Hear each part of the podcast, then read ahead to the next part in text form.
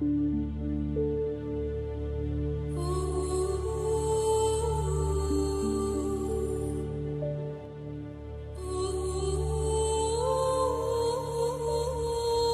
de nuevo la noche, concretamente la 873,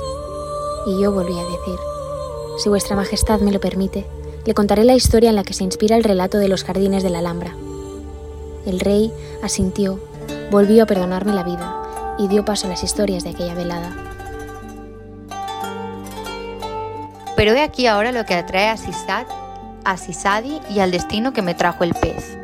Cuando la noche a la mañana me vi más rico de lo que nunca había deseado mi alma y rodeado de oro y opulencia, no me olvidé de que, al fin y al cabo, solo era un antiguo cordelero pobre, hijo de cordelero, y di gracias al retribuidor por sus beneficios, y me puse a pensar en el uso que en adelante habría de hacer de mis riquezas.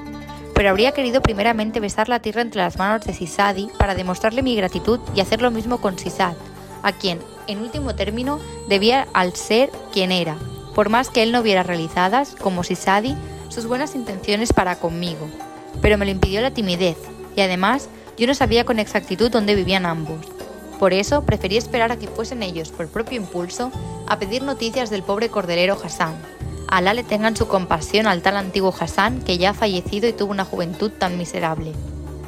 Y entre tanto, decidí hacer el mejor uso posible de la fortuna que me había sido escrita, y lo primero que hice no fue comprarme ricos trajes ni cosas suntuosas, sino ir en busca de todos los cordeleros pobres de Bagdad que vivían en el mismo estado de miseria en que había vivido yo tanto tiempo, y congregándolos les dije,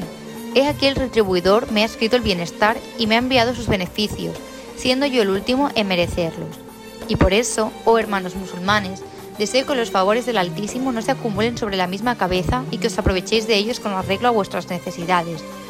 Así es que desde hoy os tomo a todos a mi servicio, empleándonos en trabajar para mí en la obra de cordelería, en la seguridad de que se os pagará liberalmente según vuestra habilidad a fin de la jornada. De esta manera tendréis la certeza de ganar abundantemente el pan de vuestra familia sin tener que preocuparos del día de mañana. Y ya sabéis por qué os he congregado en este local, y esto es lo que tenía que deciros, pero Alá es más generoso y más magnánimo. Y los cordeleros me dieron gracias y alabaron mis buenas intenciones con respecto a ellos, y aceptaron lo que les propuse, y desde entonces continúan trabajando por mi cuenta con tranquilidad, contentos de tener asegurada su vida y la de sus hijos, y yo, merced a su organización, cada vez aumento más mis rentas y consolido mi situación.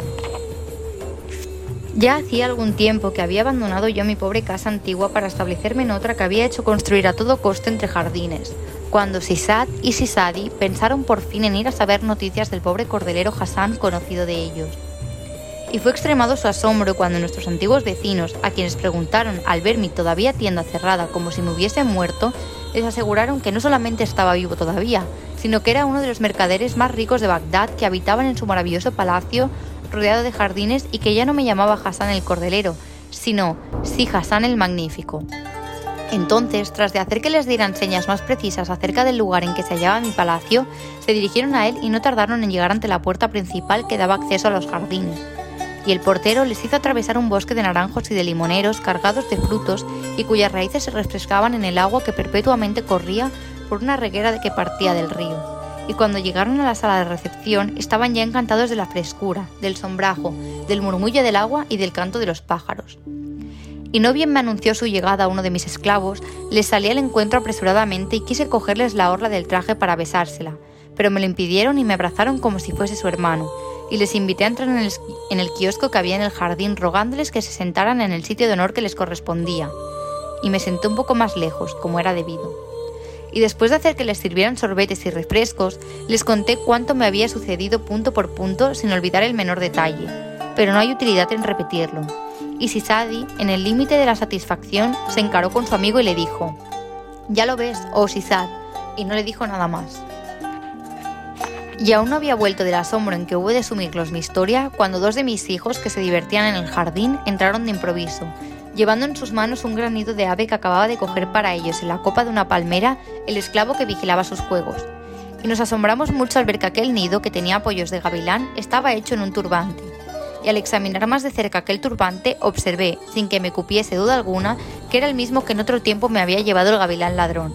Y me encaré con mis huéspedes y les dije, oh mis señores, ¿os acordáis todavía del turbante que llevaba yo el día en que Sisad me hizo don de los primeros 200 dinares? Y contestaron, no, por Alá, no nos acordamos con exactitud. Y Sisad añadió, pero lo reconoceré, indudablemente, si están en él los 190 dinares. Y contesté, oh mis señores, no lo dudéis. Y saqué los pajarillos, dándoselos a los niños, y desbaraté el nido, y desenrollé el turbante en toda su longitud y de la punta colgaba intacta y atada como yo la había atado la bolsa de Sisat con los dinares que contenía. Y aún no habían vuelto de su asombro mis dos huéspedes cuando entró uno de los palafreneros llevando en las manos una cuba de salvado que al punto reconocí como la que mi mujer había cedido en otro tiempo al mercader de tierra para limpiar el cabello. Y me dijo, Oh mi señor, esta cuba que he comprado hoy en el zoco, porque se me había olvidado coger pienso para el caballo que montaba, contiene un saco atado que traigo entre tus manos y reconocimos la segunda bolsa de Sisat. Y desde entonces, oh emir de los creyentes, los tres vivimos como amigos convencidos para siempre del poder del destino y maravillados de las vías que utiliza para llevar a cabo sus decretos. Y como los bienes de Alá deben volver a sus pobres, no dejé de invertirlos en hacer las dádivas y limosnas prescritas, y por eso me has visto dar esa limosna al mendigo del puente de Bagdad.